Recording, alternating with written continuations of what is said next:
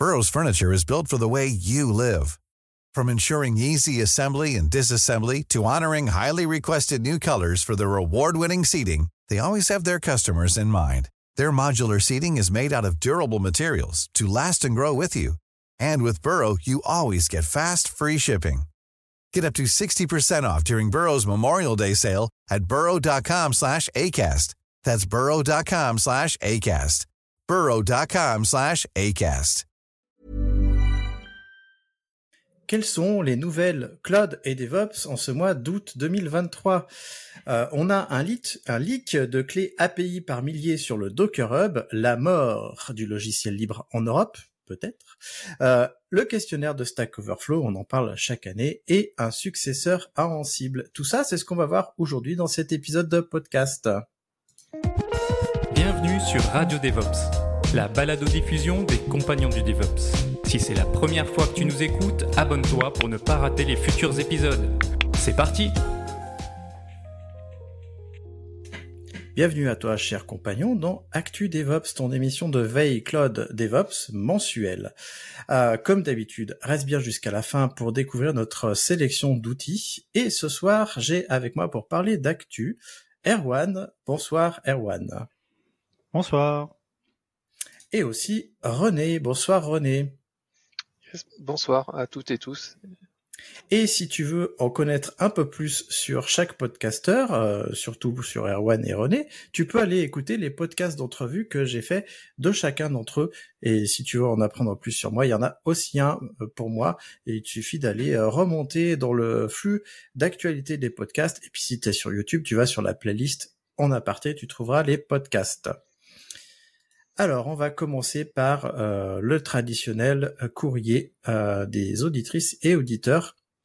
Et aujourd'hui, c'est un auditeur qui m'a écrit un message sur le formulaire des questions. J'en parlerai après du formulaire des questions. Alors, il me pose une question. C'est donc c'est quelqu'un qui envisage une alternance et il me demande si une alternance en tant qu'ingénieur DevOps peut mener vers une carrière dans le cloud et à terme mener vers un poste d'architecte cloud. Alors, euh, si tu me suis depuis un moment, tu sais que je suis pas vraiment fan du terme d'ingénieur DevOps. Pour moi, on est ingénieur Ops et puis euh, on fait on fait ça, euh, on fait le mouvement DevOps dans notre dans notre manière de faire les choses. Mais passons. Alors pourquoi je dis pourquoi je dis ça, c'est parce qu'on dit pas ingénieur agile. donc ingénieur DevOps, c'est un peu pareil pour pour nous pour être plus pragmatique, en fait, ça dépend euh, des cours que tu vas avoir euh, dans enfin, dans l'école que tu as choisi, et surtout l'entreprise euh, dans laquelle tu vas aller et qui va t'accueillir, et surtout les travaux que tu vas faire. Alors j'imagine que comme c'est, tu parles d'ingénieur, c'est à bac plus 5. en règle générale, en bac plus 5, on voit pas mal de choses dans les cours, puisque moi je donne des cours justement à des bac plus 5. mais tu vas pas pouvoir tout étudier pendant ton alternance. Clairement, euh, le cloud, ça me semble un peu euh, juste. Moi, je vois, euh, on a un alternant bac plus 3, bac plus 4. Il est pas, il, va pas faire d'études bac plus 5, mais il voit tout ce qui est système, administration système, un peu de cloud, mais pas, pas trop. C'est-à-dire que pour l'instant, c'est encore nous qui gérons la partie cloud pure et dure, les, les, les serveurs, les réseaux, etc. Euh, de manière générale, pour être architecte cloud, donc après euh, évidemment euh, l'administrateur cloud, puisqu'on fait administrateur, administrateur cloud, architecte cloud, il va quand même falloir que tu aies de l'expérience, mais à partir du moment où tu es ingénieur et tu as plusieurs années d'expérience, perso, j'estime à 5, 6 ans d'expérience, si tu as vu pas mal de contextes de production, tu vas pouvoir, euh, enfin, tu vas pouvoir commencer à être architecte cloud. Euh, typiquement, euh, c'est ce que j'envisage. Je sais pas si si René ou Erwan, vous avez un avis là-dessus. Bah, c'est Erwan, je te laisse. bah, un avis euh, sur l'alternance, euh, oui, je trouve que c'est toujours euh, cool. effectivement, combiner un cursus technique, donc un G système, etc. avec avec une alternance, c'est clairement une bonne une bonne option pour après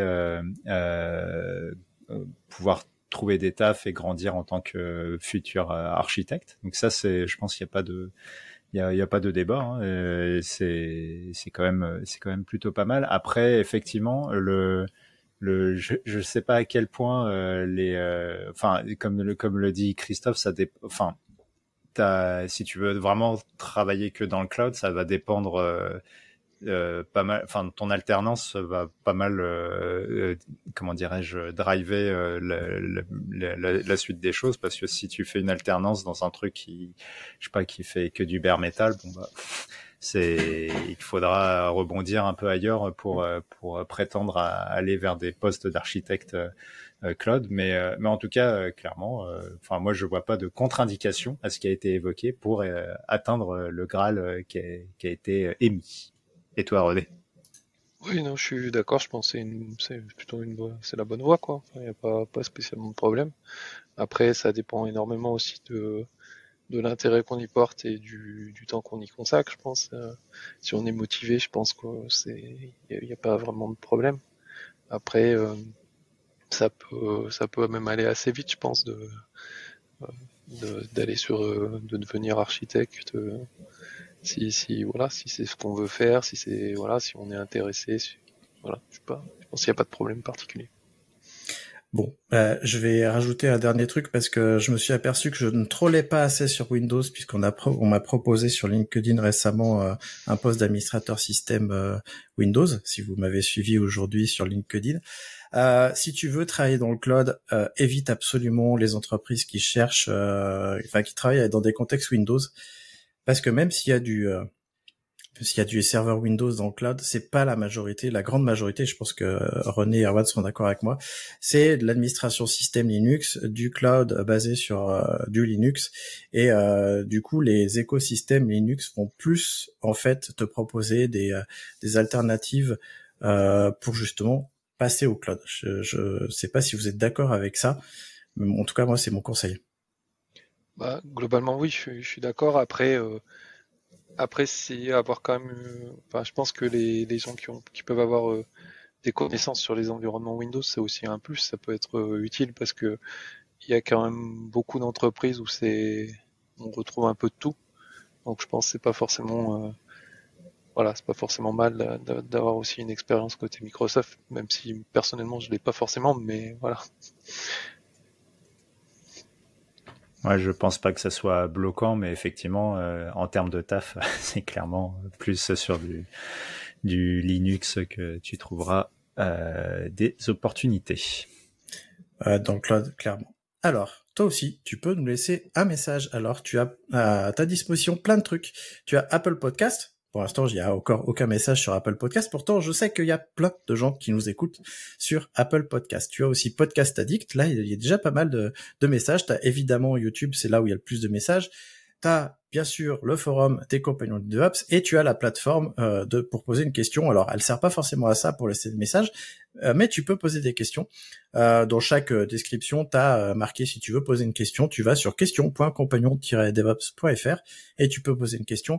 Ça arrive sur mon espace Trello et j'essaie de gérer les questions. Alors souvent, c'est des idées pour des futurs épisodes de podcast, soit solo, soit soit à plusieurs. Alors, Erwan, tu vas nous parler euh, de leak. Ça va devenir ta spécialité, je crois. oh bah c'est malheureusement notre actualité souvent faite de, de, de ça et, c'est important de le rappeler euh, pour que on soit toujours plus vigilant. Euh, donc oui, alors de, quoi va-t-on parler? On va parler de, tout un tas de sujets autour de leaks euh, dans d'informations dans des conteneurs hébergés sur Docker Hub. Alors, bon, inutile, enfin si vous êtes ici, c'est inutile de rappeler que Docker fait maintenant partie de, notre quotidien pour développer, pour avoir des stacks complexes localement, pour la CI et même bien sûr pour euh, de la production.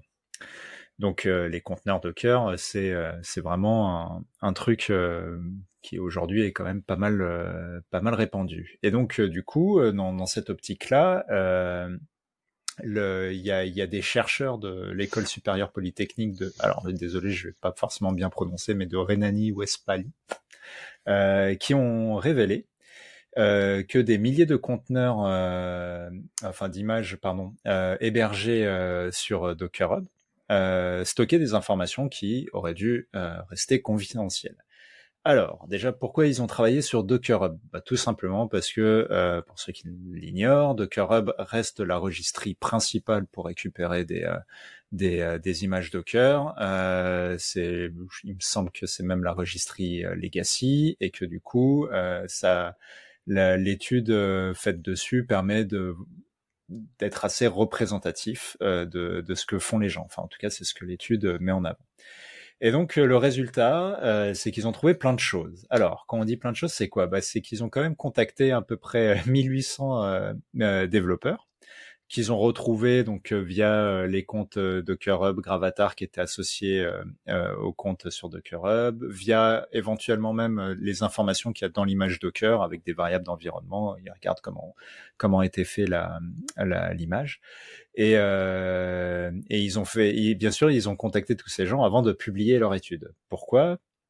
Parce que euh, globalement, il, le, leur étude a montré que euh, bah, dans ces conteneurs, euh, enfin dans ces images, pardon, je vais y arriver, euh, on, on, on, trouvait euh, des clés SSH, des clés SSL, des API keys pour des services tiers, Twitter, Slack, GitLab, Jira, etc. Et donc, euh, enfin, et donc tout ça, c'est pas bien de l'avoir dans des images, d'autant plus quand ce sont des images qui sont publiques euh, et donc euh, récupérables par n'importe qui. et en termes de volume de ce qu'ils ont analysé, de ce qu'ils ont analysé, bah, on compte à environ 50 000 clés différentes et environ, enfin 50 000 clés privées SSH, pardon, et environ 3 000 clés d'API.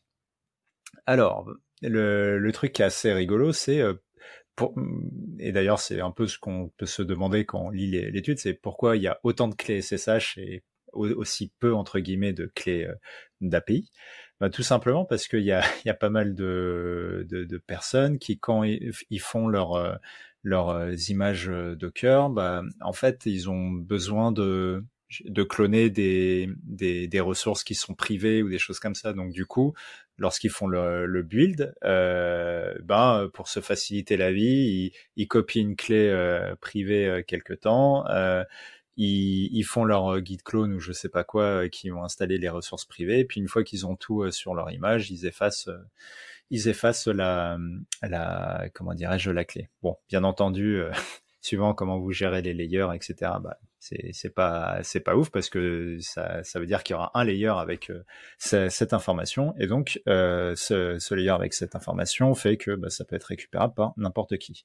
Et donc euh, voilà globalement euh, lié à l'histoire. Et moi ce que je trouvais intéressant, bon alors l'étude elle est hyper longue, hein, on va pas pas revenir là-dessus. ce que je retiens, c'est que bon, bah, bien entendu les, les, les gars qui ont fait la recherche, donc comme je dis, ils, ils ont prévenu les gens en euh, chez qui ils ont trouvé ça, euh, et enfin dans la mesure du possible, et euh, pour leur dire que donc ils avaient trouvé des, des, des choses pas ouf. Euh, et globalement, dans les, une bonne partie des réponses qu'ils ont reçues, c'est que euh, bah les, comme c'était des images dépréciées, ils n'ont pas fait attention, etc. Donc c'est des choses qui auraient jamais dû être soit publiées, soit peu importe, ça aurait pas dû être là. Et et, et donc pour beaucoup, ils ont aussi euh, désactivé quand c'était nécessaire, enfin possible, pardon, les, les, les clés d'API.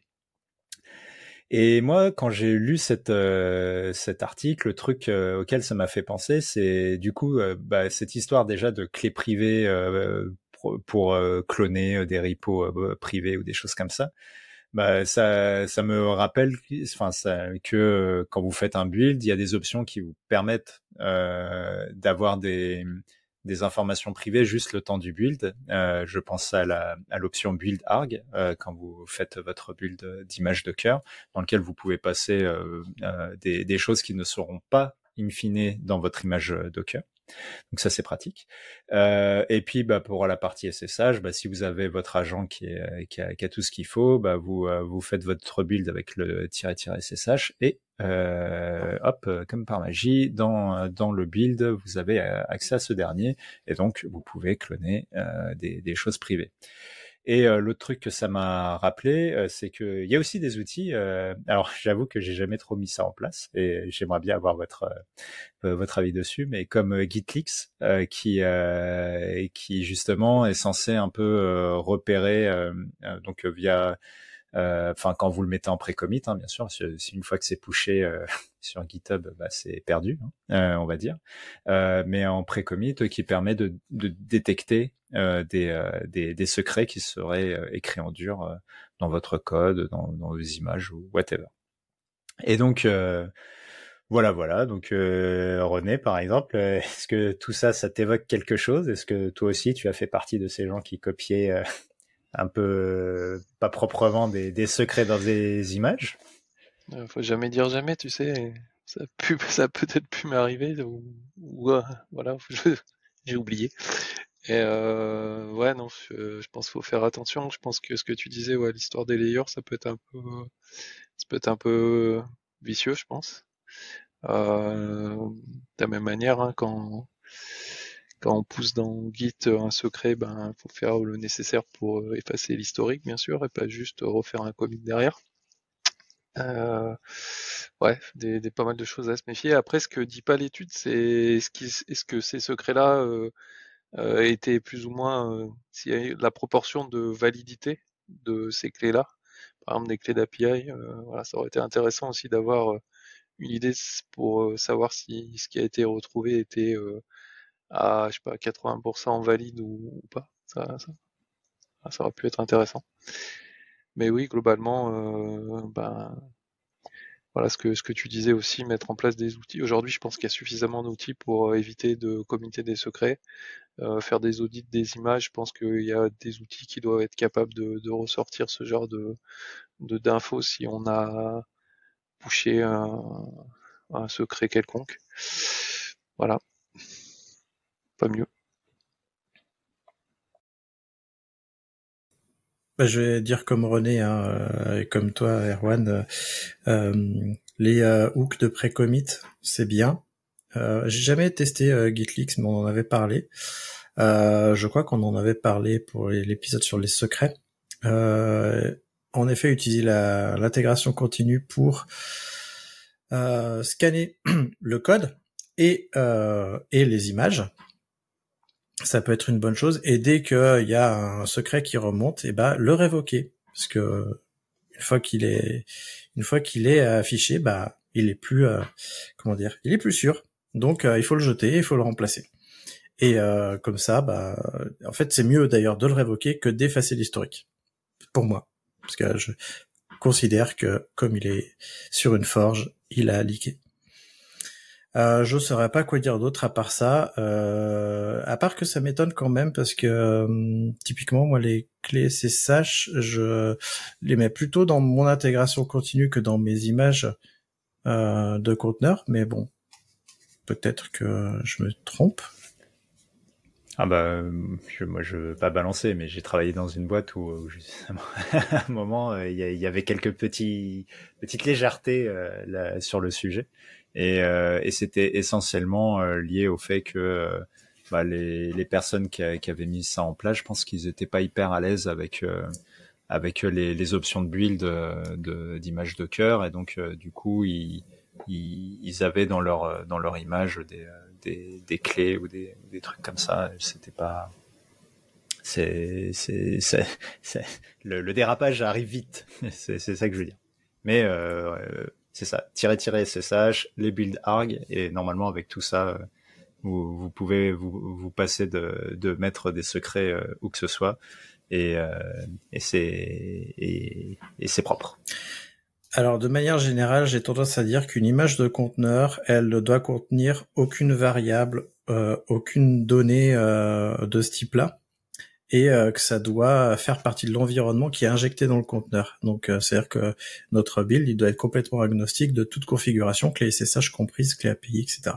Donc si vous met, si vous, euh, enfin ça t'arrive de mettre une clé SSH dans ton conteneur, c'est qu'il y a quelque chose qui doit mal se passer quelque part dans la structure où tu es. il faut vous poser des questions à ce moment-là, parce que si vous avez besoin de faire ça, c'est qu'il y a un truc qui va pas, selon moi.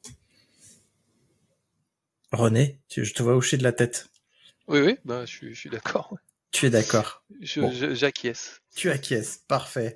Et eh ben alors, si on n'a rien à ajouter, je vous propose qu'on passe à la suite. Et donc, la suite, on en a déjà parlé en 2022, c'est le questionnaire de Stack Overflow. Euh, donc, le Stack Overflow développeur surveille est sorti depuis mai. Alors, je sais, on est en août au moment où ça sort, mais c'est toujours intéressant de s'y pencher, surtout qu'on s'y est pas intéressé ici. D'autres l'ont fait, mais pas nous. Donc, qu'est-ce qu'on y apprend qui est intéressant pour nous, pour le cloud, pour le DevOps? Alors déjà, euh, pour euh, les personnes qui connaissent pas euh, le questionnaire Stack Overflow, c'est un questionnaire en ligne qui a lieu toutes les années et qui est plutôt représentatif parce que l'année dernière, il y avait 70 000 personnes. Cette année, il y a 89 000 personnes qui travaillent dans le monde du développement de logiciels dans 185 pays. On peut dire que ça commence à faire du monde. Euh, comme en plus on a déjà parlé en 2022 sur Actu DevOps, on va pouvoir faire des comparaisons. Alors, la première chose, c'est la partie apprentissage du code qui m'a intéressé. Euh, donc évidemment, je te mets le lien du questionnaire. Tu peux aller voir, c'est vachement bien fait. Tu peux aller visualiser plein de trucs. Donc là, je vais plutôt te parler chiffres et ce que je peux, euh, euh ce que je peux te dire en podcast. Il y a des choses que je ne pourrais pas te dire. Au niveau de l'apprentissage du code, euh, on apprend que les ressources en ligne, euh, ça représente 80%. Euh, ce qui est en forte augmentation, enfin forte, ce qui est en augmentation puisque l'année dernière c'était que 70%. Donc ça veut dire qu'il y a quand même 8 personnes sur 10 qui utilisent des ressources en ligne pour apprendre à coder ce qui veut dire que le travail qu'on fait euh, dans Actu DevOps, euh, dans Radio DevOps, euh, d'autres podcasts, les vidéos, etc., les articles de blog, c'est important parce qu'il y a beaucoup de gens qui utilisent ça. et ce qui est important et ce qui est intéressant, qui m'a interpellé, c'est que les personnes de moins de 18 ans sont celles qui font le plus souvent appel à des ressources en ligne. ça veut dire que c'est plutôt les, les jeunes qui euh, utilise le plus les ressources en ligne. Euh, ce qui paraît pas étonnant puisque euh, étant donné nos âges autour de ce podcast-là, euh, quand on était jeune et qu'on apprenait, en tout cas moi quand j'avais moins de 18 ans, j'avais pas accès à Internet. Donc déjà ça, c'est c'est la base, c'est que Internet n'était pas encore démocratisé. Je sais pas Erwan René, mais bon. parmi ces ressources, on a 80%, 90%, excuse-moi, 90% sont des docs en ligne ça c'est en hausse. Euh, 82% euh, euh, des personnes utilisent Stack Overflow. Ça c'est en baisse. Ça pourrait faire l'objet d'une autre actu, euh, euh, mais j'attends un peu parce que apparemment Stack Overflow est en perte de vitesse depuis quelques mois. 77% des interrogés utilisent des blogs, ça c'est en hausse aussi, et 60% des gens utilisent des vidéos il n'est pas, il est pas écrit podcast, mais bon, les vidéos c'est en stagnation. On est à le même euh, niveau a priori euh, euh, d'utilisation. cette année, il y a eu un focus fait sur l'intelligence artificielle puisque tu l'auras vu, on ne peut pas passer à côté de ChatGPT et consorts cette année, et, et, ça c'est important. du coup, comme il y a un focus qui est fait, je me suis intéressé à ça aussi, et euh, il y a 70% des personnes euh, qui ont répondu utiliser ou prévoir d'utiliser les outils d'intelligence artificielle dans leur processus de développement. Et ceux qui apprennent à coder euh, sont encore plus nombreux puisque ils, ils représentent 82% des personnes. Et à titre personnel, euh, moi je donne des cours en école et pendant mes TD, euh, mes travaux dirigés, euh, j'ai remarqué certains de mes élèves qui utilisaient ChatGPT. Je sais pas encore ce que ça va donner. Je verrai dans dans l'analyse de leur code si ça a donné des pistes. Surtout que j'ai vu à peu près quel groupe c'était. donc je suis assez curieux. Mais ce qui est intéressant, c'est que 70 personnes des 70 pour, faut, faut que j'y arrive. 77% des personnes sont favorables ou très favorables aux outils d'IA pour le développement. Euh, les, développeurs et développeuses professionnels sont plus susceptibles d'être indifférents que ceux qui apprennent à coder. Ça veut dire que les personnes qui apprennent à coder euh, sont moins indifférents à l'intelligence artificielle que les personnes qui, euh, qui sont déjà professionnelles. Il y a plein de choses intéressantes encore sur l'utilisation de l'IA, mais je voudrais faire un panorama quand même complet. Donc, on va parler des métiers. Alors, au niveau des métiers, euh, ce qui m'a surpris, c'est qu'il y a une forte baisse euh, dans la plupart des métiers. Et ça, je l'explique par le fait qu'il y a beaucoup plus de métiers que l'an dernier qui sont cités. Euh, parce que dans les métiers des répondants, il y a 33% des personnes qui sont euh, qui font du développement full stack, c'est en baisse. 17% qui font du développement back-end, c'est en baisse. 7% qui font du développement front-end, c'est en baisse. Et en dixième position, euh, une position aussi en baisse, on a 2% des personnes euh, qui disent être spécialistes DevOps. C'est en baisse aussi. et comme je l'ai dit, il y a beaucoup plus de métiers que l'an dernier, ce qui explique la baisse de tous les métiers finalement. Alors, qui sont les personnes qui répondent à ce questionnaire-là. Euh, donc au niveau géographique, il y a 21% des personnes qui sont aux États-Unis, c'est en hausse par rapport à l'an dernier. C'est le premier pays. Le deuxième pays, c'est l'Allemagne qui est passé devant l'Inde. Euh, L'Allemagne à 8%, donc il y a quand même une chute, parce que le premier était à 21%. Euh, le deuxième pays, c'est l'Allemagne à 8%. Le troisième pays, c'est l'Inde à 6%. Et euh, Cocorico, nous sommes en sixième position position stagnante par rapport à l'an dernier, avec 3% des répondants. Euh, donc 3% des personnes qui ont répondu euh, sont en France. En France, mais pas francophone. C'est dommage, on n'a pas cette euh, notion de locution.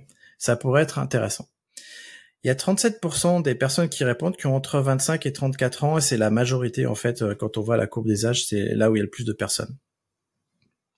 Au niveau de l'environnement de travail, euh, comme on sort quand même euh, de, de période de confinement il y a quelques années, euh, en 2022, on était tout juste sorti du confinement depuis un an. je me suis intéressé à ça aussi. Donc il y a 42% des personnes qui sont dans un milieu de travail hybride, ça veut dire en partie en remote et en partie en présentiel. Donc ça c'est stagnant. Par contre, il y a une baisse du nombre de personnes en full remote euh, à 41% et une augmentation euh, des personnes en présentiel à 16%. Ça veut dire que il y a plus de personnes qui travaillent en présentiel qui répondent au questionnaire ou alors que euh, les gens reviennent dans les bureaux. Je ne sais pas comment l'analyser autrement que comme ça. il faudra voir sur la durée l'année prochaine qu'est-ce qu'il en est. Alors au niveau des technos, vous allez me demander qu'est-ce que qu'est-ce quels sont les technos les plus populaires? Alors, évidemment, indétrônable, le premier, JavaScript, avec 63%. Je passe sur le deuxième. Python est en troisième position. Alors, JavaScript, pour info, est en baisse par rapport à l'an dernier. Python est en troisième position avec 49% et lui, il est en hausse. Euh, et, euh, et ce qui m'intéresse aussi, c'est d'avoir des technos comme le Bash. Le Bash est en sixième position avec 32% et il est en hausse aussi. Ça veut dire qu'il y a plus de monde encore qui font du Bash et je sais que ça va faire plaisir à Mathieu. Mathieu, si tu nous écoutes, c'est pour toi. Euh, et quelque chose qui va faire plaisir à René, c'est que Rust reste le langage le plus admiré euh, en plus des langages les plus populaires, ils ont fait un truc genre admirer, désirer, qui est vachement bien. Euh, visuellement, euh, c'est très chouette de regarder ça, mais par contre en podcast ça passe pas. Par contre, ce que j'ai pu remarquer, c'est que Rust est le plus admiré avec 85% des répondants qui admirent ce langage de programmation. Qu'est-ce qu'on met derrière le terme admirer? Je te laisse aller voir le questionnaire. Euh, comme je te le disais, justement, il y a un, énorme travail qui a été fait sur la visualisation des technos. Euh, et pas que les désirés, etc. Il y a vraiment euh, une, il y a, il y a des arcs de cercle avec avec les gens qui passent d'une techno à l'autre. C'est vraiment super intéressant. ce serait très compliqué à retranscrire en podcast, donc va voir le questionnaire. Enfin, on va parler de l'expérience de développement avec les processus, les outils, etc., etc. Euh, parce que là-dedans, on a euh, notamment les développeurs professionnels qui déclarent à 72% avoir une intégration continue et un déploiement continu. Et ça, c'est bien, ça nous plaît à Radio DevOps parce que ça veut dire qu'il y a euh, plus de la majorité des personnes qui, qui ont ces technos-là. Ils ont aussi pour 60% des tests automatisés et du DevOps disponibles dans l'organisation. Alors, moi, je me pose quand même une question sur euh, les personnes qui font du déploiement continu et qui n'ont pas de test automatisé. Je sais que ça existe, mais je m'interroge toujours sur pourquoi ils font ça. Euh, et enfin, les outils d'observabilité, euh, supervision, etc. Euh, donc ça a progressé puisque aujourd'hui il y a 39% des répondants qui euh, estiment avoir des outils d'observabilité contre 37% l'an dernier. Donc évidemment, c'est un panorama un peu euh, biaisé que, que je vous fais, mais euh, est-ce que vous aviez déjà regardé le questionnaire Stack Overflow? Est-ce que vous le regardez chaque année tous les deux? Et quelles sont vos impressions sur, sur ces chiffres-là? René, puisque c'est toi qui m'as suggéré de parler justement du questionnaire Stack Overflow. Euh, bah moi, ce qui m'intéresse, c'est que ça fait c'est la huitième année consécutive que Rust est dans les plus, comme tu l'as dit, les plus admirés et plus désiré. Euh, voilà, ça c'était. Non, je pense que c'est un, un, Après, faut se méfier, c'est quand même, comme on l'a vu, il y a beaucoup de. C'est le, enfin, le premier pays, c'est les US, donc c'est ça, ça, ça biaise peut-être un petit peu les résultats. Euh, mais ouais, c'est toujours intéressant d'avoir une idée un petit peu de, de bah, qu'est-ce qui est utilisé, qu'est-ce que les gens préfèrent, qu'est-ce qu'ils font. Euh, donc ouais, non, c'est un, un enfin comme tout sondage, euh, c'est c'est intéressant de regarder un petit peu pour, euh, pour, pour voir un petit peu qu'est-ce qui est populaire, qu'est-ce qui l'est pas, euh, et puis un petit peu la tendance euh, parfois de euh, d'où va où vont les métiers quoi. Ouais. Merci et toi Erwan alors? Alors Moi déjà, je suis euh, outré de voir que Pearl est aussi bas. Hein. Euh, c'est au niveau d'Elixir, c'est entre Elixir et Scala, donc euh, toute euh, toute ma, mon initiation euh, au développement est pas en fumée quand je vois ça. Mais non, moi, j'ai, je reste toujours hyper surpris que que Bash soit si haut. c'est c'est bon, bah, très bien. Euh, et euh, je suis euh, encore plus surpris de voir que c'est Rust le plus admiré entre guillemets. Euh, quand je pense que j'ai passé un après-midi à faire un exercice et, et que j'ai trouvé que c'était l'enfer. mais mais bon, je, je troll. Mais non, en fait, ce que je trouve intéressant, c'est que ça donne, même si c'est quand même très particulier comme sondage, ça donne quand même des tendances. Et euh, il y a des tendances, euh, il y, a, des tendances qui sont intéressantes. Ne serait-ce que sur le remote et, euh, et, et le présentiel. C'est quelque chose qu'on, qu enfin, en tout cas que moi j'avais constaté à gauche à droite et alors ça fait un biais de confirmation là, mais c'est, ça semble aller aussi dans ce sens-là. Euh, j'ai l'impression que, que le Go est un peu plus élevé par rapport à l'année précédente. Et euh, moi, j'ai le sentiment que c'est plutôt bien. Euh, mais euh, mais non, en vrai, il y a il y a il y a il y a plein de petits euh, de petites infos euh, qui, euh, qui qui qui sont intéressantes et et ouais, c'est même s'il faut pas prendre ça comme évangile et surtout pas se dire ah euh, c'est parce que euh, je sais pas parce que euh, le parce que euh, PowerShell est devant Go, il faut tout faire en PowerShell. Euh, c'est, c'est, ça doit pas driver vos, vos choix, mais c'est intéressant euh, même pour avoir une idée des, des, compétences globales que les gens ont, ou, etc. Euh, voir des trucs communs. Donc non, non, moi je, je trouve que c'est toujours intéressant à, à, à parcourir. Et effectivement, il y a, y a des, y a, y a des stats sur la CI/CD, sur les tests et tout, qui sont toujours, toujours euh, assez croustillantes à, à, à, regarder parce que, parce que déjà, on se dit qu'il y a pire, qu'il y a pire ailleurs que ce qu'on connaît. Euh, et, mais, euh, mais non, enfin, ouais, c'est ça. Moi, je trouve que c'est bien pour avoir une petite, euh, une petite photo de ce qui se passe. Et, et mine de rien, euh, Stack Overflow, euh, bah là, c'est quoi le nombre de participants? Mais c'est presque 90 000, donc c'est, ça commence à être quand même à, à, être assez significatif comme, comme, comme truc. Donc non, non, toujours intéressant à lire. Et puis rendez-vous l'année prochaine pour pour voir si les tendances se confirment. En effet, 89 000 participants et euh, moi je vois que le C par lequel j'ai commencé euh, est quand même dans le dans les dix premiers. Euh, moi, ça m'étonne pas que Bash soit aussi haut euh, parce que mine de rien, c'est facile à apprendre et on en, on, en, a de partout. Et on parle d'intégration continue. Il y en a beaucoup dans l'intégration continue parce que dès que tu veux faire un truc, lancer plusieurs plusieurs commandes ou plusieurs scripts qui sont développés dans d'autres langages, bah, tu passes par le bash. Et puis de toute façon, si tu veux interfacer plusieurs commandes, tu fais du bash. Et c'est très facile de faire du bash pour des petits, des petits trucs. Donc moi ça m'étonne pas. Alors je n'ai pas parlé des bases de données, mais la première base de données est PostgreSQL. Euh, la deuxième MySQL. Je n'ai pas parlé des plateformes cloud. Évidemment, la première plateforme cloud, tu l'auras compris, c'est Amazon Web Services.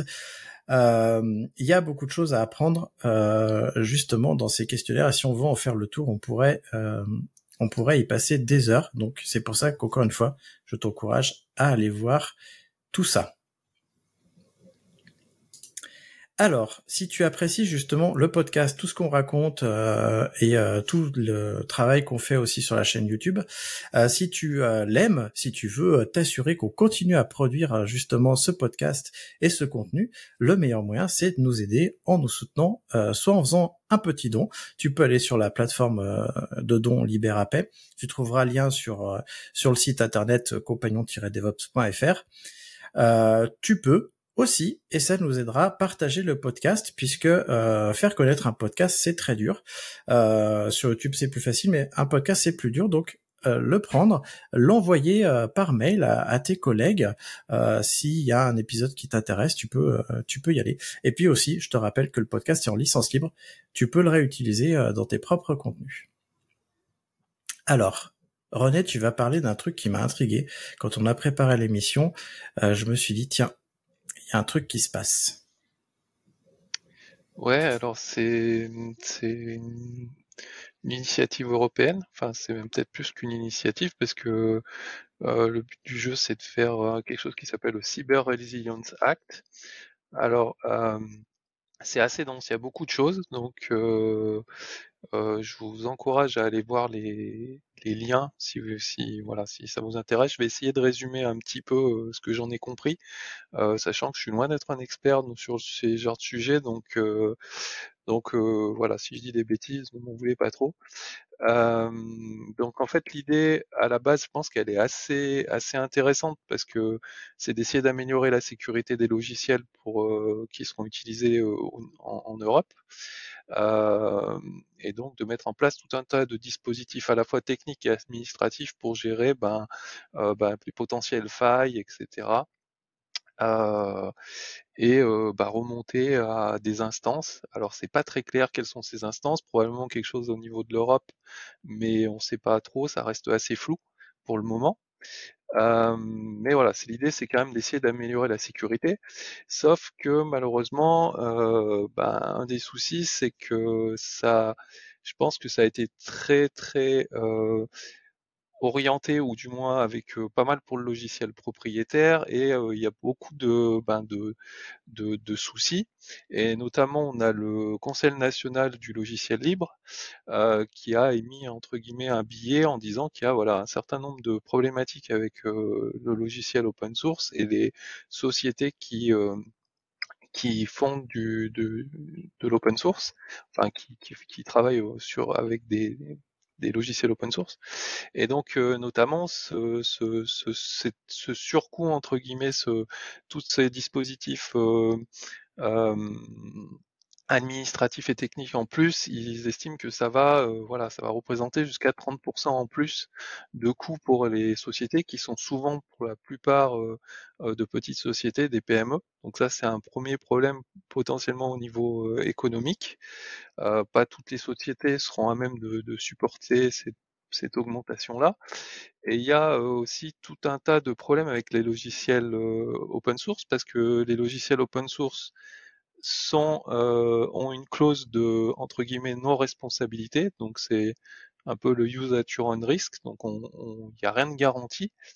Et donc, ben ça, ça cause un, un, certain nombre de problèmes avec ce décret-là, parce que enfin avec ce, euh, parce que euh, qui voilà, il va certainement falloir rajouter, enfin qui va s'occuper pour qui pour les, sociétés qui utilisent ce type de logiciel, qu'est-ce qu'il va falloir faire, donc des coûts en plus, comment ça va se passer. donc il y a des choses qui ont été quand même un peu prises en compte, notamment le fait que les activités à but non lucratif euh, ne, enfin, sont exemptés en fait entre guillemets de ces obligations-là, d'avoir plus de contrôle, etc. Mais euh, ce qui est considéré à but non lucratif, euh, c'est des logiciels pour lesquels il n'y a aucun contributeur, soit professionnel, enfin ou du moins rémunéré. Donc du coup, on va dire qu'il y a énormément de projets open source qui sont où des personnes peuvent travailler de manière professionnelle dessus et contribuer, bah, à partir de ce moment-là, le projet n'est plus considéré totalement comme un, comme un, enfin, un, logiciel euh, à but euh, non lucratif et donc entrerait dans, cette fameuse procédure pour euh, voilà, rajouter du, contrôle, etc. Donc voilà, ça pose tout un tas de soucis à, ce niveau-là. Euh, il y a aussi une, euh, une autre euh, donc c'est il y a un autre lien euh, qui vient de la fondation Apache où il y a des, des, choses qui sont pas très carrées, notamment le fait que euh, c'est pas très clair, mais il est demandé en fait que les logiciels qui soient utilisés ne doivent pas contenir de vulnérabilité. Alors avec peut-être un peu des nuances, mais globalement quelque chose qui est euh, impossible à, à réaliser. Euh, donc bref, on a Enfin, je vous laisserai voir les, les, les articles pour euh, creuser un peu tous les problèmes qu'il y a là-dessus. Mais en tout cas, voilà, les, les gens euh, concernés par le logiciel libre euh, émettent, un, émettent voilà, des, fortes euh, doutes sur, enfin, voilà, veulent réformer un petit peu ou revoir un petit peu ces, cet acte-là pour essayer de mieux prendre en compte les logiciels open source. Et euh, ben voilà, c'est en cours. Il y a eu des mais voilà, c'est ça, avance, quand même au niveau des instances européennes et je pense qu'il faut être assez vigilant sur euh, sur ce qui va, ce qui risque de se passer avec ce truc-là, parce que euh, potentiellement, je pense que ça peut avoir euh, un énorme impact, notamment il faut savoir quand même en Europe, le logiciel libre, c'est quand même euh, euh, plutôt une force. Il y a beaucoup, ça représente euh, quand même des, des, revenus non négligeables. Et ben, ça serait un peu dommage de se tirer une balle dans le pied et de, et voilà, de, de entre guillemets, rendre le travail des, des, entreprises qui travaillent dans ce domaine-là encore plus difficile que ça ne l'est, avec un, voilà, une, une, équation économique qui est pas toujours facile à trouver et qui là deviendrait encore plus difficile. Voilà, c'est un peu ce que j'en ai compris. Euh, encore une fois, je suis loin d'être un spécialiste du sujet, donc euh, essayez, je vous conseille d'aller voir si, si, le sujet vous intéresse. Et ben voilà, Christophe, peut-être que toi tu as tu as regardé un petit peu et, et je pense que notamment de par tes activités, tu serais concerné par ce genre de choses. Et voilà, si tu étais un petit peu au courant ou pas, et ben je te laisserai agir.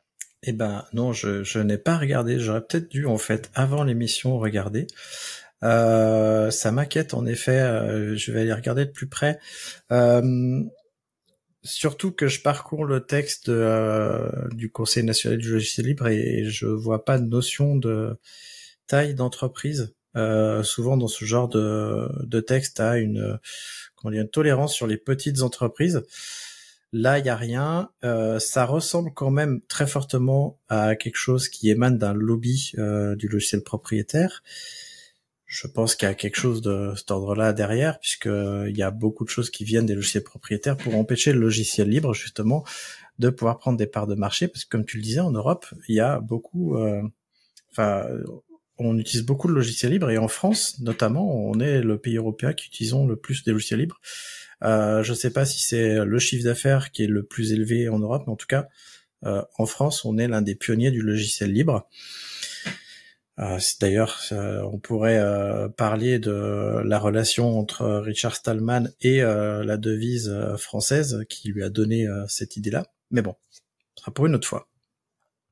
moi, ça m'inquiète, je vais les regarder quand même, cette histoire. ce que je ne sais pas, c'est qui va devoir modifier les logiciels. Est-ce que c'est les euh, éditeurs? Quand il y a des éditeurs euh, identifiés, Je pense à GitLab, c'est plus facile, mais quand il y a des éditeurs non identifiés qui sont des personnes, comment est-ce que tu fais? Euh, Quand c'est des groupes de personnes, comment tu vas les forcer? Est-ce que c'est les entreprises qui utilisent les logiciels libres qui vont devoir euh, faire des choses? Ça reste encore flou pour moi. Erwan, ah, ouais, vas-y. Ce que, ce que j'en comprends, c'est que c'est le, le partenaire du client qui va être euh, plus ou moins responsable d'assurer euh, euh, un certain suivi des failles, etc. potentiellement les corriger ou les faire corriger. Enfin voilà. Bref, à mon avis, un, beaucoup plus de boulot que ce qui est aujourd'hui nécessaire. Bah ouais, parce que si tu prends ne serait-ce que l'exemple de Linux, qui est, euh, qui est un consortium. Euh, tu vas, l'Europe va aller voir euh, le consortium Linux et lui dire, bah voilà, faut, faut faire ci, faut faire ça. Euh, ou est-ce que c'est les acteurs européens qui vont faire des pull requests ou des merge requests auprès de Linux pour dire, bah voilà, nous notre alors, tu vois, moi, ce que j'ai compris quand même, c'est que sur les gros projets open source, au tout du moins en termes techniques, je pense que c'est bon, c'est couvert parce que sur les gros projets, il y a déjà euh, bah, toute la structure avec euh, les failles qui sont reportées, le nom de disclosure, etc. Toute la gestion, tout ça c'est fait. Ce qui va manquer potentiellement peut-être c'est le reporting parce que ce que j'en comprends c'est qu'il y a potentiellement un reporting en plus à l'Europe. Euh, voilà. Après, euh, donc je pense que les gros projets, c'est peut-être pas eux qui risquent d'avoir le plus de mal, c'est plutôt euh, bah, les projets euh, un peu plus euh, petits qui de librairie par exemple qu'on va utiliser, qui bah, là comment ça va se passer? Tu vas utiliser la librairie qui va être responsable de ça. S'il y a des problèmes, ça va être toi qui va être responsable en premier lieu au lieu de que ce soit les gens qui ont fait la libre. Enfin bref, c'est pas très clair. Et enfin voilà, ça mérite d'être creusé, je pense. Ouais, ça a l'air dans, dans, ce que tu as expliqué, euh, moi j'ai l'impression qu'il n'y a rien qui va. quoi. c'est euh, le, le euh, pour, genre, au début, tu te dis ok, pourquoi pas, mais en fait, euh, l'application, elle est, elle est atroce. Enfin, en tout cas, ce que tu as évoqué pour pour appliquer, je, je vois pas comment ça peut marcher. Bah, en fait, aujourd'hui, ça, ça te donne l'idée que c'est des politiciens en fait qui ont, des technocrates quoi, qui ont qui ont pris le truc, qui ont voulu faire un truc en se disant on va faire un truc Enfin, moi, je vais pas les blâmer. Je pense qu'il y a peut-être une bonne volonté de d'avancer, mais soit, comme Christophe l'a dit, ils ont été euh, conseillés par des gens qui ont plutôt une vision propriétaire et ils ont complètement, euh, enfin, je pense, occulté une grosse partie de tout, l'écosystème euh, du logiciel open source et libre. Et voilà, ça fait un peu, ça fait un peu peur parce que ce traité, il avance et, et à un moment, peut-être qu'il y aura une mise en application qui, voilà, qui, risque d'être assez pénible. Puis un logiciel euh, sans, sans potentiel vulnérabilité, euh, c'est ouais. Et oui, oui. Et puis sans bug, et puis euh... et voilà. C'est, mettez-moi un package et ça sera bien. Merci. en tout cas, euh, nous, on a des tout petits projets libres où souvent il y a un ou deux contributeurs chez nous va falloir qu'on se pose la question euh, qu'est-ce qu'on fait? On va pas se... enfin euh, clairement euh, si on doit rajouter à 20 à 30 de de trucs juste en fait on va on va arrêter. Parce qu'on pourra pas on pourra pas les les maintenir. On les utilisera chez nous mais on les rendra plus libres. Enfin je je, je vois que ça pour les tout petits projets qui sont utilisés par peu de personnes euh, typiquement, je pense à notre collection en cible pour installer et configurer Unohost. Euh, elle est un peu utilisée, mais pas tant que ça. Euh, bah, si euh, demain on doit faire des trucs comme ça, euh, si on doit rajouter 30% de R&D en plus pour ça, bah juste on va la supprimer du dans Cible Galaxy, puis voilà. Mais je vois pas trop, enfin je vois pas trop d'alternatives. Je vais je vais aller voir du coup cette histoire. Après, après je pense qu'une des, problématiques aussi, c'est que euh, bah, comme pas mal de trucs européens, ça reste encore assez, flou, quoi. Tu vois, il y a, des choses qui sont et du coup, ben, je pense que ça laisse un petit peu part à l'interprétation. À la fois, des fois, nous, on a peut-être une interprétation un peu, on se dit oula, ça craint. Enfin, où les gens autour du logiciel open source et libre se disent oula, ça, ça a l'air pas cool. Bon après voilà, je pense qu'il faut, faut peut-être que ça se précise un peu et ce sera pas aussi euh, catastrophique que ça en a l'air, mais mais mais je pense c'est quand même à suivre et, et, il faut être assez vigilant sur le sujet, je pense. C'est peut-être alors comme tout, ça émane de la Commission européenne, mais c'est peut-être à nous d'aller interpeller nos députés européens pour leur faire comprendre qu'il faut pas laisser passer ça, ou alors qu'il faut l'amender très fortement. Et parce que là, ça, ça se passe pas à l'Assemblée nationale, ça se passe vraiment au niveau de l'Europe. Et après, ça va revenir à l'Assemblée nationale parce qu'il y a les règles, il y a les, lois euh, de chaque pays, euh, les décrets d'application. Je sais pas comment ça marche, mais bon, il y a, y a, un truc à faire. Si vous avez des idées, je suis preneur, mais sinon, euh, on passe à la suite. Vivement que ça finisse comme le projet Gaïa. Ah, Alors, il faudra qu'on enterre le projet Gaïa d'ailleurs. Tu, tu m'y fais penser. Bon. Euh, Everyone knows therapy is great for solving problems, but getting therapy has its own problems too, like finding the right therapist, fitting into their schedule, and of course, the cost. Well, BetterHelp can solve those problems. It's totally online and built around your schedule. It's surprisingly affordable too. Connect with a credentialed therapist by phone, video, or online chat, all from the comfort of your home. Visit betterhelp.com to learn more and save 10% on your first month. That's BetterHelp, H E L P. Hi, I'm Daniel, founder of Pretty Litter. Cats and cat owners deserve better than any old fashioned litter. That's why I teamed up with scientists and veterinarians to create Pretty Litter. Its innovative crystal formula has superior odor control and weighs up to 80% less than clay litter. Pretty Litter even monitors health by changing colors to help detect early signs of potential illness. It's the world's smartest kitty litter. Go to prettylitter.com and use code ACAST for 20% off your first order and a free cat toy. Terms and conditions apply. See site for details. Très cher auditeur, il faut que tu saches que la news que tu veux entendre, elle m'a été, elle m'a pas été piquée parce qu'il était pas au courant, mais en tout cas, c'est celle dont je voulais parler, et du coup, Erwan m'a grillé la priorité parce que il l'a mis dans, dans nos notes avant moi. Donc, Erwan, je t'en prie, à toi l'honneur. Oui, bah, déjà navré, hein, désolé. Euh, donc euh, oui, on va parler euh, d'un outil qui est très cher à Christophe et à beaucoup de gens dans la communauté euh, euh, des DevOps, euh, qui est Ansible. En fait, euh, c'est tout frais. Le, le 25 juillet, il y a Michael Dehan, qui est, alors je sais pas si je prononce bien aussi, hein, désolé, qui est juste le l'un des créateurs de d'Ansible. il a fait un post sur son sur son blog où il parle de justement, en gros. Euh, quoi faire après euh, pour euh, pour pour l'automatisation et ce qu'il faut garder à l'esprit. Et donc pour vous éviter de, de lire cet article, on va vous faire un petit un, un, petit résumé. Alors bon, je vais pas rappeler ce qui est ce qui est Ansible, mais si jamais il y a des gens qui savent qui ne connaissent pas, bah c'est c'est c'est un outil qui qui va vous permettre d'automatiser le déploiement de, de configuration, le, le, le déploiement de, de conteneurs, de services euh, voire d'exécution de tâches, et en fait un peu ce que vous voulez. Euh, c'est fait en Python et ça, je crois que ça date de 2012, un truc comme ça. Donc euh, dans, son article, il, revient un petit peu sur sur les succès de d'Ansible et les chiffres. je, je, vais les citer parce qu'ils sont ils sont assez intéressants. Il dit que ça que Ansible rapporte en gros 600 millions par an de dollars, hein, bien sûr. Donc c'est pas mal et que euh, dans les boîtes du euh, Fortune 500 euh, là, il y a il y, a je sais plus c'est 80 enfin en gros quasi toutes les boîtes de de de, de ce Fortune 500 utilisent Ansible à plus ou moins à plus ou moins grande échelle.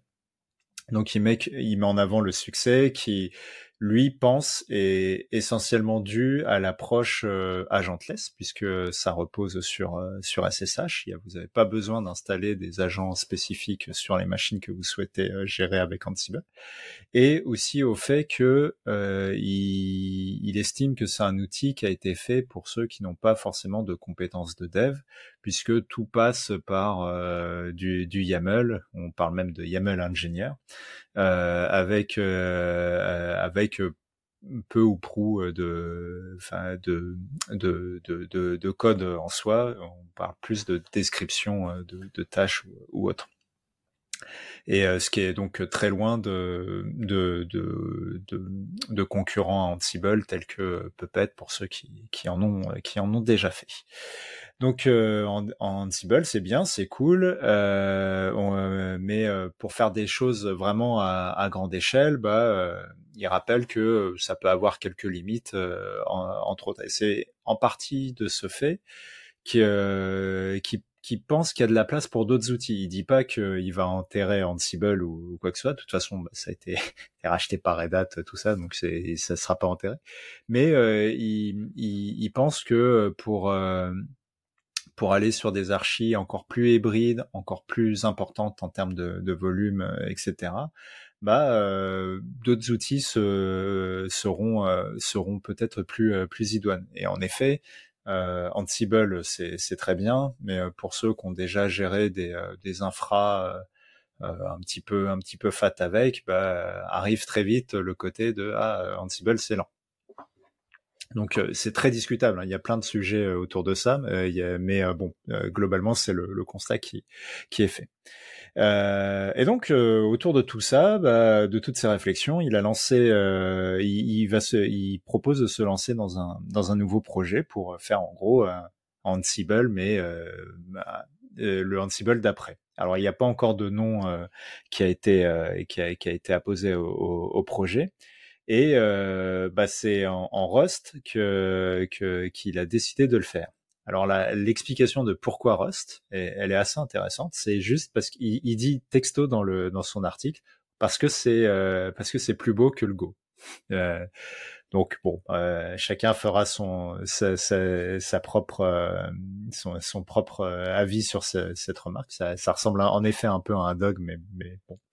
Mais en tout cas, oui, l'idée c'est d'aller vers ce genre de de, de, langage pour faire des, des, binaires facilement exportables, etc., où il n'y aura pas besoin d'un d'un requirement.txt qu'on met à jour euh, régulièrement euh, pour euh, pour comment dirais-je faire fonctionner votre votre stack Ansible. Donc voilà, voilà en partie le pourquoi le, le choix de d'aller sur du Rust et puis aussi parce que y a le Rust permet euh, alors moi je suis pas un expert mais euh, ça ça permet euh, enfin c'est bien plus mieux designé pour faire des justement de on va dire du du SSH à grande échelle sur plein de machines en parallèle de façon plus visiblement plus plus optimum. Et euh, mais par contre, ce qu'il souhaite faire, euh, malgré cette refonte, bah, c'est de garder quand même des choses qui sont assez propres à Ansible. Donc toujours, euh, il veut toujours quelque chose de très simple. donc garder ce côté YAML ingénieur. Il veut toujours se baser sur SSH. Euh, alors j'imagine que ça veut pas dire que tout est fermé pour potentiellement des, agents, mais en tout cas le, le fait d'avoir une approche agentless reste quelque chose d'important à ses yeux à garder en tête.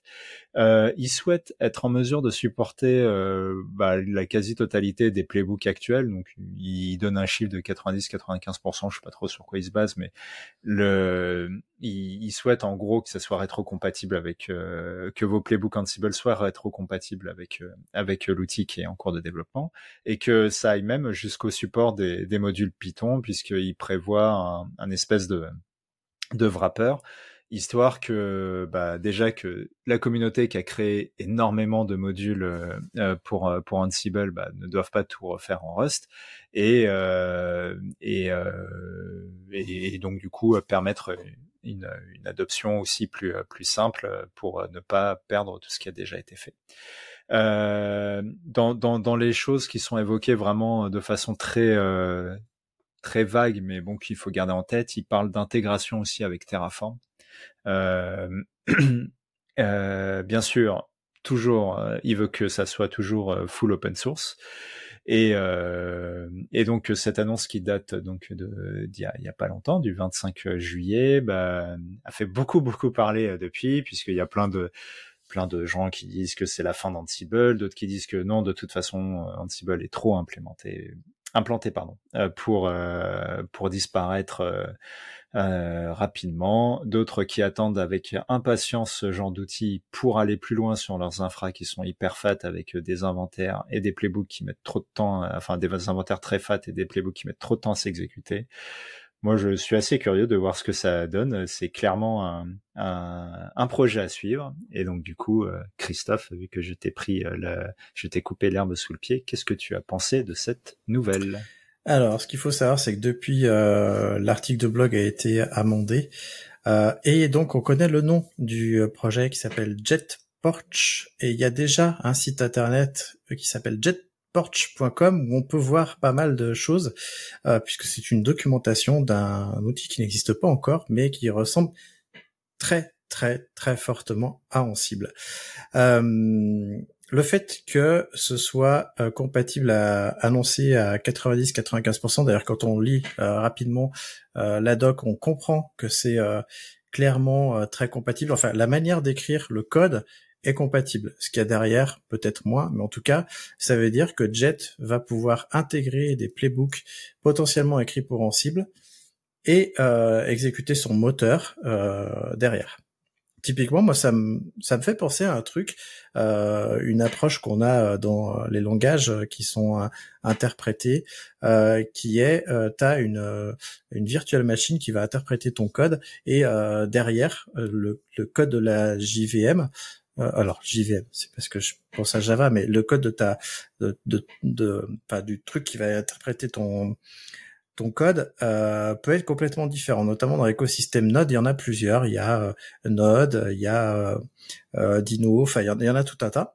Et je me demande si c'est pas une approche comme ça qui que que Michael veut veut apporter avec un moteur d'exécution plus rapide, peut-être plus simple, alors on perd au passage le fameux euh, euh, FQCM, euh, le Full Qualified FQDN, excusez-moi, le FQDN, le Full Qualified Domain Name, qui est la nouvelle manière d'écrire les noms des modules avec community machin truc point package, ce qui a été introduit dans Ansible il y a quelques années pour justement séparer Ansible de tout ce qui est package et modules communautaires.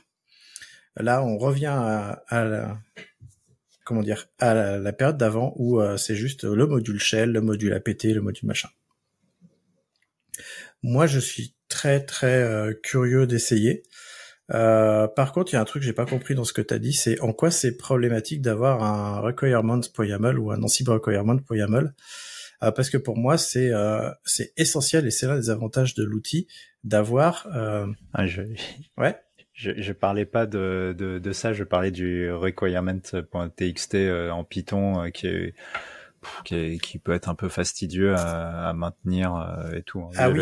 bien sûr, faites des Ansible requirements, tout ça, c'est important. Et puis, faites même un requirement TXT pour votre environnement Python pour jouer Ansible, mais mais c'est vrai que si tu as un binaire plutôt que, que, que ça recréé, euh, c'est bon, quand même plus, plus confortable. Ouais, après. Terraform, tu es content de juste avoir à, le télécharger. Oui, mais dans Terraform, tu as des providers et dans Ansible, tu as parfois euh, des dépendances avec d'autres modules PIP. C'est vrai que nous, on utilise Pipenv. Je sais qu'il euh, y en a plein qui utilisent Poetry euh, pour faire des environnements virtuels. Fais des environnements virtuels si tu utilises Ansible, que tu utilises Poetry Virtual Env ou Pipenv c'est important. Euh, mais en effet, pour avoir un binaire Go, tu pourras utiliser d'autres outils comme euh, ASDF, peut-être à terme. mais j'ai déjà beaucoup trop parlé. Je vais passer la parole à René. Non, bah j'ai pas forcément grand chose à ajouter. Moi, je suis juste un peu surpris qu'il crée un nouveau projet complètement, alors que ça semble, comme vous le dites, plutôt peut-être une plus une refonte du moteur qui serait nécessaire pourquoi pas forcément refondre le moteur d'Ansible? Après, j'imagine que ben, il pense qu'il va avoir plus de liberté en faisant un projet annexe. J'imagine que c'est la raison. voilà, j'ai pas, je suis il y a juste un truc où je n'étais pas totalement d'accord, c'est quand, quand tu as dit, enfin, quand il a dit qu'il n'y avait pas forcément besoin de notion de programmation pour faire de l'Ansible. Là, je suis pas complètement d'accord, parce qu'il y a quand même, moi, je trouve que dans Ansible, on retrouve pas mal de, de notions quand même de, de, de, langage de programmation dans la manière de structurer le code, etc. Et on s'aperçoit assez vite que il y a plutôt des bonnes pratiques qui ressemblent à ce qui se fait en code. et que si tu le fais pas, tu as des modules d'assez mauvaise qualité. Donc euh, ouais, je, je, suis pas convaincu par en tout cas cet argument-là. Euh, après, ce que je pourrais juste dire pour la raison du choix de Rust, je pense que les articles sont peut-être un petit peu réducteurs de ce qu'il a pu dire. Ce qui souvent se dit, c'est que Rust est très expressif, c'est-à-dire qu'il a un système de typage qui permet de définir les choses, euh, je sais pas comment dire, de manière très complète, je sais, pas, sais pas comment dire ça, mais et euh, voilà, je pense que c'est un des atouts euh, du langage. Et que c'est aussi, je pense aussi en termes de, de rapidité d'exécution, c'est plutôt pas mal. Eh ben, nous verrons ça. C'est un projet à suivre en tout cas. Alors, je vais profiter, euh, avant de passer aux outils, de te parler un peu de mon collectif de freelance. J'en parle pas assez. Euh, ce podcast, il est produit par l'Hydra. Euh, ça veut dire que c'est l'Hydra qui paye pour enregistrer le podcast, les outils, etc. c'est donc un, un pour nous, c'est un des éléments qui fait qu'on veut se faire connaître. Et je t'en parle aujourd'hui, euh, non pas parce qu'on cherche du taf, mais parce que l'Hydra, c'est un collectif d'indépendants qui est ouvert et euh, tu peux rejoindre l'Hydra si tu en as envie. Euh, si tu es freelance, tu peux, si tu as envie de créer du commun dans un collectif DevOps, si tu si tu partages les valeurs de logiciels libres, si aussi tu es intéressé par la souveraineté numérique, même si c'est pas c'est pas essentiel, tu peux avoir envie de rejoindre un collectif et rejoindre un collectif, ça a plusieurs avantages. Ça te permet euh, bah, déjà de répondre à des projets plus importants que ce à quoi tu pourrais répondre tout seul. Typiquement, euh, dans notre collectif, on est trois euh, freelances plus deux alternants et on répond à plusieurs plusieurs projets où on est parfois deux, parfois trois. Pour rejoindre l'Hydra, ça nécessite de devenir salarié de notre CAE euh, et aussi euh, les technos qu'on met en avant et qu'on a tous en commun, c'est plutôt en cible. On vient d'en parler. Les conteneurs, Terraform, GitLab CI. Un peu moins euh, Kubernetes, mais quand même. c'est juste parce que en fait, je te dis, les technos qui viennent à moi, les ce pourquoi on vient on vient me chercher euh, sur les réseaux sociaux. Euh, L'avantage d'être collectif aussi, c'est ça, c'est que euh, on peut se passer des missions entre nous et donc on renforce le collectif comme ça. Donc si tu as envie de rejoindre un collectif, euh, puisque mon t-shirt là c'est bien indiqué l'Hydra, euh, tu peux m'écrire sur les réseaux sociaux et on en discutera et puis euh, tu rencontreras les autres euh, et puis la phase d'intégration elle est, elle est elle est un peu elle prend son temps parce qu'on euh, désire connaître les gens pour créer justement euh, un noyau dur de freelance. Bon, maintenant on va parler des outils euh, parce que c'est la section que tout le monde adore. Tout le monde adore l'automatisation, la, tech et les outils. Donc René, tu vas nous parler d'un premier outil. Ouais, c'est un petit outil qui est ben, a été créé en Rust justement et qui est une alternative ADF. donc hormis qu'il est plutôt sympa à l'affichage, il est assez clair et, assez joli. Euh, ce que j'ai trouvé intéressant, c'est qu'il fait aussi une sortie JSON, donc on peut changer sa sortie pour avoir une JSON et donc euh, récupérer euh, bah, tout si on a besoin de récupérer quel est l'espace sur un file system, dispo, etc. très facile à parser avec du JQ derrière ou avec n'importe quel parseur JSON. Et voilà, je trouvais cet outil sympa et voilà, c'est pour ça qu'il est mentionné. Alors moi j'utilise plus euh, DF depuis longtemps sur mes machines euh, depuis que j'ai découvert DFC, mais euh, en effet Disk a l'air vraiment super bien, notamment dans un contexte où on en parlait tout à l'heure de Bash, où tu veux faire des petits scripts avec, tu veux regarder des trucs sur ta machine, et ben avec une sortie JSON et GQ comme tu le dis. Il y a même j'ai noté un truc intéressant, tu as une notion de filtre, tu peux sortir les les files système euh, qui prennent plus par exemple de 20 gigas, enfin des trucs comme ça. Euh, j'imagine qu'il y a plein de filtres euh, possibles dedans. Erwan, tu connaissais cet outil-là justement? Non, non, je connaissais pas et moi maintenant, je, pour moi c'est mandatory que les, les outils comme ça, enfin que les outils aient une sortie en, en JSON quoi. C'est vraiment, c'est, ça change c'est tellement pratique pour euh, juste ce que disait René pour récupérer des, informations précises sans avoir à faire des règles ceux de l'enfer qui seront de toute façon fausses au bout d'un moment. Euh, et, rien que pour ça, je pense que c'est un outil intéressant à tester. En effet. Moi, je vais parler d'un autre outil. Alors, pour le coup, c'est pas un outil qui s'installe, justement, et c'est ça l'intérêt, c'est Distrocy. Euh, on a vu apparaître sur les réseaux sociaux il y a quelques temps, quelques semaines, je dirais, euh, potentiellement maximum deux mois, euh, qui est un site en fait qui permet de tester des distributions Linux dans notre navigateur. Ça veut dire que c'est ça va encore plus loin que la fameuse Live euh, Distribution. Ça permet de tester une distribution sans l'installer sur notre machine, même sans booter notre machine. Si jamais euh, on hésite entre plusieurs distributions, ce qui est le cas le plus euh, classique à mon avis, euh, si on veut tester des trucs, on va sur DistroC, on choisit sa distribution, il instancie une, une machine parce que j'imagine qu'il y a des VM là derrière, et puis on peut le tester. moi j'en ai testé quelques-unes et c'est vraiment intéressant. j'imagine René que tu en avais entendu parler. Ouais, j'en ai entendu parler, j'ai même essayé. Euh, ouais, c'est c'est sympa. Euh, je crois que par contre, il n'y a pas de BSD. Euh, donc peut-être que ça va venir, mais c'est c'est ouais, c'est un chouette projet. Je suis très déçu de ne pas voir la, la distribution Anna Montana Linux de disponible sur, sur le site. Et sinon, je trouve que ça retire tout le charme de, d'installer euh, une distribution pour la première fois, de pas arriver à faire ce qu'on veut avec. Donc, euh, mais ça a l'air d'être un beau projet. Alors pour moi, c'est l'étape d'avant en fait. C'est l'étape où tu choisis la distribution qui a l'air de te plaire, puis tu télécharges le live CD pour l'essayer sur ta machine pour voir si ça marche bien, puis après tu l'installes et tu galères. Euh, pour moi, c'est ça. Euh, pour répondre à, à René, mais est-ce que BSD, il y a une distribution Linux ou est-ce que c'est un Unix BSD c'est un Unix. Voilà. Donc, euh, comme là, distro 6 se concentre sur Linux, c'est peut-être le truc. Oui, peut-être. Ah bah, Erwan, tu as un outil à nous présenter. Oui, euh, c'est vraiment un tout petit outil, mais que je trouve, euh, je trouve assez pratique, qui s'appelle Dive, qui vous permet en fait d'explorer euh, les couches, euh, enfin les layers, pardon, euh, de, de, de vos images, de, de, vos images Docker.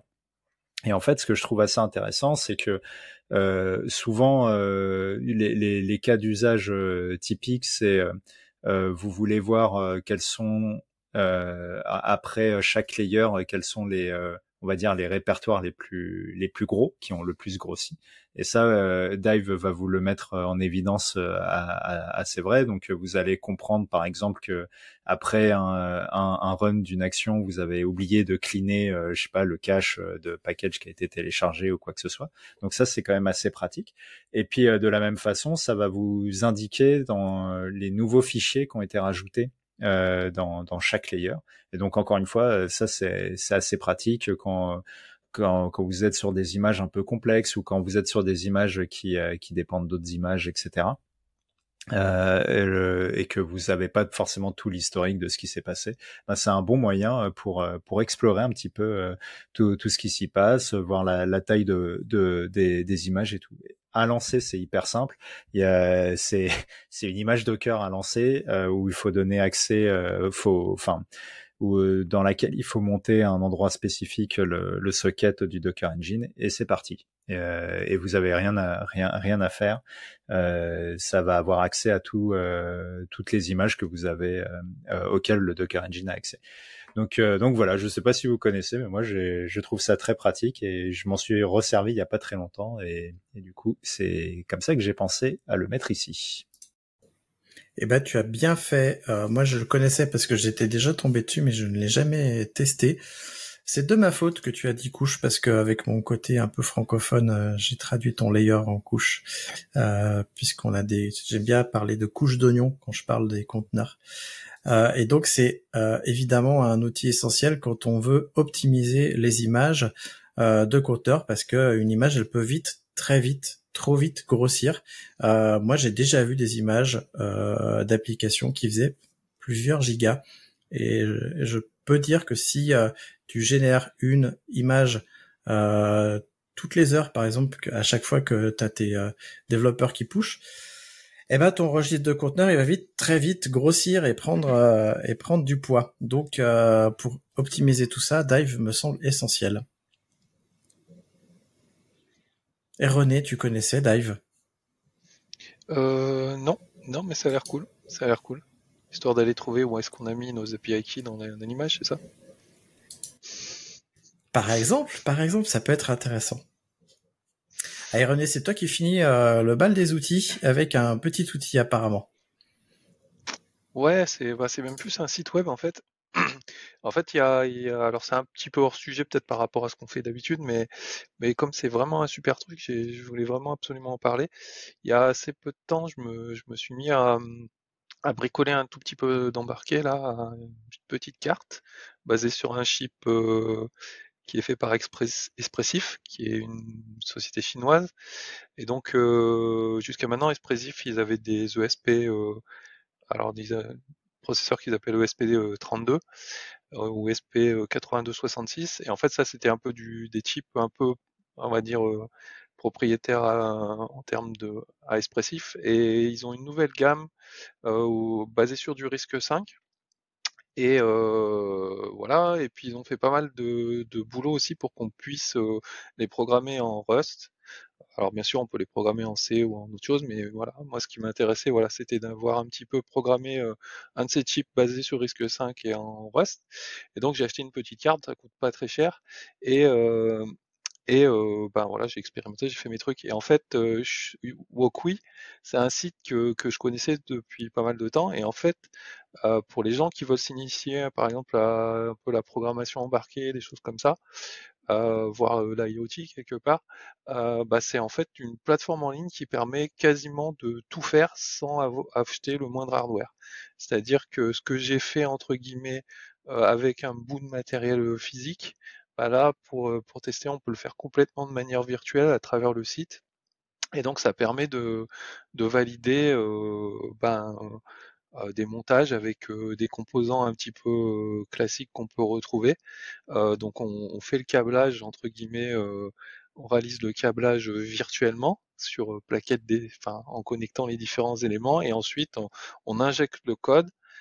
donc jusqu'à maintenant, ça pouvait se faire euh, qu'avec euh, on va dire le C, euh, C++, éventuellement peut-être un peu de, de Python aussi, micro-Python, mais ils ont rajouté le support de Rust et ils ont rajouté aussi ben, entre guillemets l'émulation de, de, de ces nouveaux types basés sur RISC-V. Et donc moi j'ai trouvé ce, enfin voilà, je pense vraiment c'est un super site pour euh, bah voilà pour, pour découvrir, euh, pas la peine d'acheter du matériel. Bien sûr, ça a des limitations, c'est pas aussi rapide que du vrai hardware. Euh, il y a certainement des petits corner cases, mais mais je pense que pour s'initier, pour voir un peu comment ça fonctionne, c'est vraiment un, un, super site. Donc voilà, je voulais absolument en parler.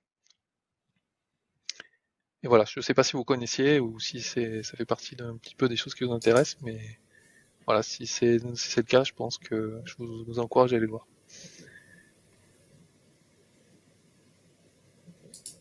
Moi, je viens de regarder, je connaissais absolument pas. Euh, et euh, je suis impressionné, c'est hyper bien foutu leur, leur, leur truc. Et, euh, je regarde un petit peu le code de, certaines démos. Il faut s'accrocher à son slip quand même. Hein. Il, y a, le, truc qui fait le, les, euh, les espèces de tunnels de matrice là euh, en, en, diode là oh putain pour afficher ce truc là euh, le regardez le code ça va ça va vous faire plaisir on parlait d'Ansible juste avant hein. c'est autre chose hein. c'est marrant parce que ce code là ça alors je sais pas ce que c'est parce que c'est du point INO ou LNO ça ressemble à du C pour moi euh, de Bref, euh, je connaissais pas. Ça va me rappeler mes euh, mes débuts parce que moi je viens de pas de l'embarquer mais du temps réel. Euh, on, faisait on faisait de l'assembleur et du C euh, sur des sur des machines et des drivers. Mais euh, j'avoue que c'est pas c'est pas ce qui me passionne en ce moment. en ce moment, c'est plus le marketing qu'autre chose parce que avec mon poste de de créateur de contenu, c'est plutôt ça qui me qui me drive en ce moment que l'embarquer.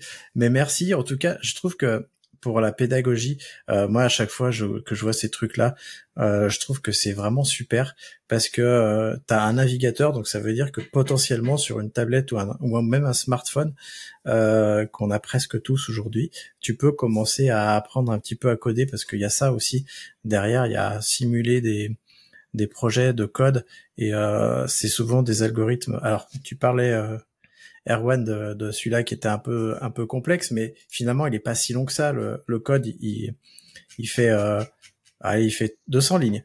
200 lignes euh, quand tu commences à apprendre à coder, c'est quelque chose que tu vas que tu vas vite atteindre. Donc euh, pour moi, c'est ça fait partie des des outils euh, que j'aurais bien aimé avoir quand j'étais plus jeune.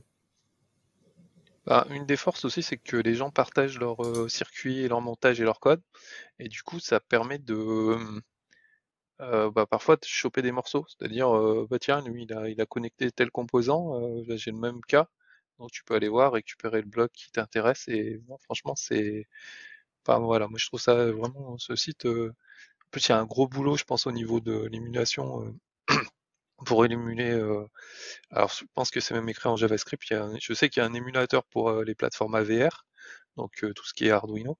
Euh, qui a été fait en JavaScript. Je sais pas euh, après pour les autres, mais ouais, c'est c'est c'est ouais, c'est vraiment sympa quoi. Alors en plus du, cas d'usage d'apprentissage, je me demande dans quelle mesure ça peut être euh, un outil pour faire de la recherche et développement, parce que du coup, finalement, t'as pas besoin d'avoir les trucs sous la main, et tu peux faire des, enfin en tout cas, si ça se développe, tu peux faire des tests euh, avec des composants que t'as pas pour voir si euh, ce que t'as en tête ça peut être euh, concluant et puis après acheter les trucs pour faire pour faire physiquement de la R&D. Ouais, je pense que alors tu, peux faire ce genre de choses, mais ça reste limité parce qu'il y a quand même pas une liste de composants pour l'instant qui est qui est immense et tu ne trouveras pas tout. Mais ça permet déjà de, faire. Je pense par exemple si tu, tu veux expliquer un petit peu pas peut-être au lycée, dans des lycées ou des choses comme ça, euh, un petit peu de, de, d'informatique embarquée. Euh, je pense que c'est génial parce que du coup, tu n'as pas besoin d'avoir euh, du matériel voilà, qui, ce qui coûte quand même relativement cher. Donc c'est plutôt pas mal. Et alors, petite touche nostalgie, je viens de tomber sur le jeu Simon pour Arduino. Euh, donc pour ceux qui ont mon âge, euh, ça se vend encore. Hein, ma, belle-fille, elle a un Simon. Euh, pour ceux qui connaissent pas, Simon, c'est un arc de cercle avec quatre couleurs et euh, ça fait des séquences. Il faut les reproduire. C'est très bien comme jeu. Bref, euh, je crois qu'on a fait le tour de ce de ça. Euh, donc moi, je peux te rappeler euh, à toi, cher auditeur, si tu apprécies cet épisode, tu peux nous rejoindre dans la communauté des compagnons du DevOps. Tu peux discuter avec nous, avec les autres podcasteurs aussi qui sont pas là aujourd'hui, mais euh, mais en tout cas, c'est le lieu où tu peux échanger, faire découvrir des choses, y compris des outils, parce que il y a aussi des gens qui partagent des outils ou qui ont des problématiques et qui les posent. Donc, viens t'inscrire euh, on est déjà plus de 1500. Je sais plus combien on est au dernier comptage, mais euh, mais on est nombreux. Si d'ailleurs tu suis l'épisode en podcast et si tu ne le sais pas, je fais des lives réguliers où je parle de la communauté, de son évolution et euh, de, de toute l'arrière salle de, de comment ça se passe. Je vais laisser comme d'habitude le mot de la fin à mes co-animateurs et pour ne pas surprendre René, je vais commencer par Erwan. Eh ben, le mot de la fin sera, hop, hop, hop, je le récupère, silo. Parce que c'est, un truc que le DevOps combat et que c'est un très bon, enfin, c'est une très bonne trilogie. Lisez-la. Oui, oui c'est pour ceux qui ne voient pas euh, euh, la vidéo. C'est un bouquin que vient de nous montrer Erwan. Et René, tu as le mot de la fin de la fin? De la fin de la fin, bah, très classique. Euh, j'espère que, que cet épisode vous intéressera et, que bah, je vous donne rendez-vous pour un prochain épisode. Et voilà, bientôt.